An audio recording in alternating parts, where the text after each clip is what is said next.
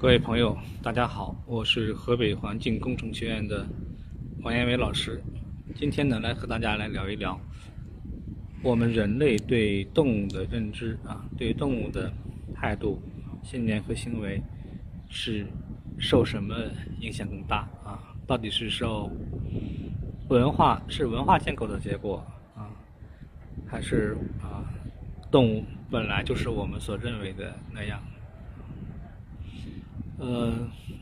从人类社会发展的历史，那么到自然科学的发展啊，那么以及到了目前的这样一个阶段啊，我们可以看到什么呢？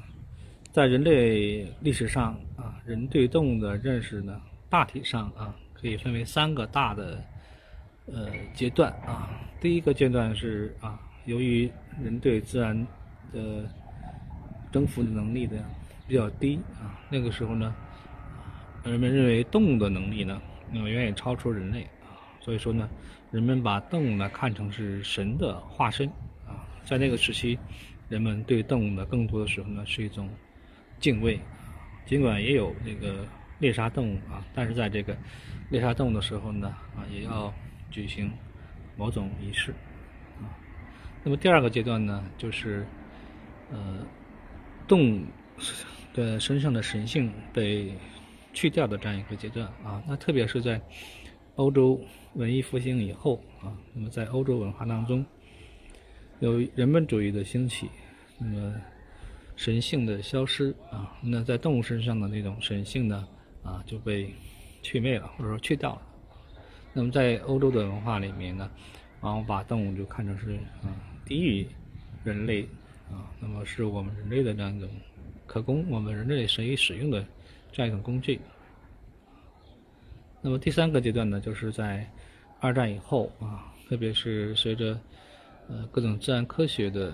啊发展，比如说像神经生物学啊、分子遗传学等等这样一些这个自然科学的发展，以及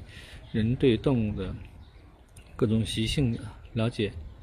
啊越来越多啊，对动物认识越来越多啊，那么人们呢？也重新去思考啊，我们到底应该如何去认识动物的这样一个问题。那实际上我们可以说呢，人对动物的一种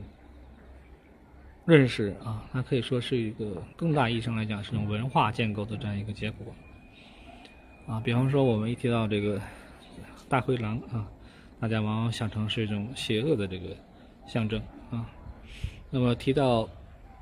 这个，比如说喜鹊啊，或者其他的一些动物的时候呢，在中国文化里面呢，是一种这个吉祥的象征。呃，实际上来讲呢，我们说，呃，这些呢都是人类文化啊对动物的呃这样一种这个建构啊。我们根据动物的这样不同的这个形状或者它的习性啊，把有些动物呢定义为这个吉祥的啊，有的动物呢定义为这个呃就邪恶的这样一些象征啊。那人对动物的不同认识，或者说我们对待动物的这个文化观念的不同，那么也会 极大的影响到我们如何对待这个动物啊。比方说，我们刚才提到了这个吉祥鸟，像喜鹊啊。当然，一提到乌鸦的时候，在我们中国文化里面啊，就觉得是呃唯有晦气的这样一种一种鸟类啊。那这里面我们都可以看到什么呢？就是。人对动物的这样一些这个认识啊，或者说是观念，一方面我们说它是受呃自然科学的影响啊，但更多的也是在这个文化建构的这样一个结果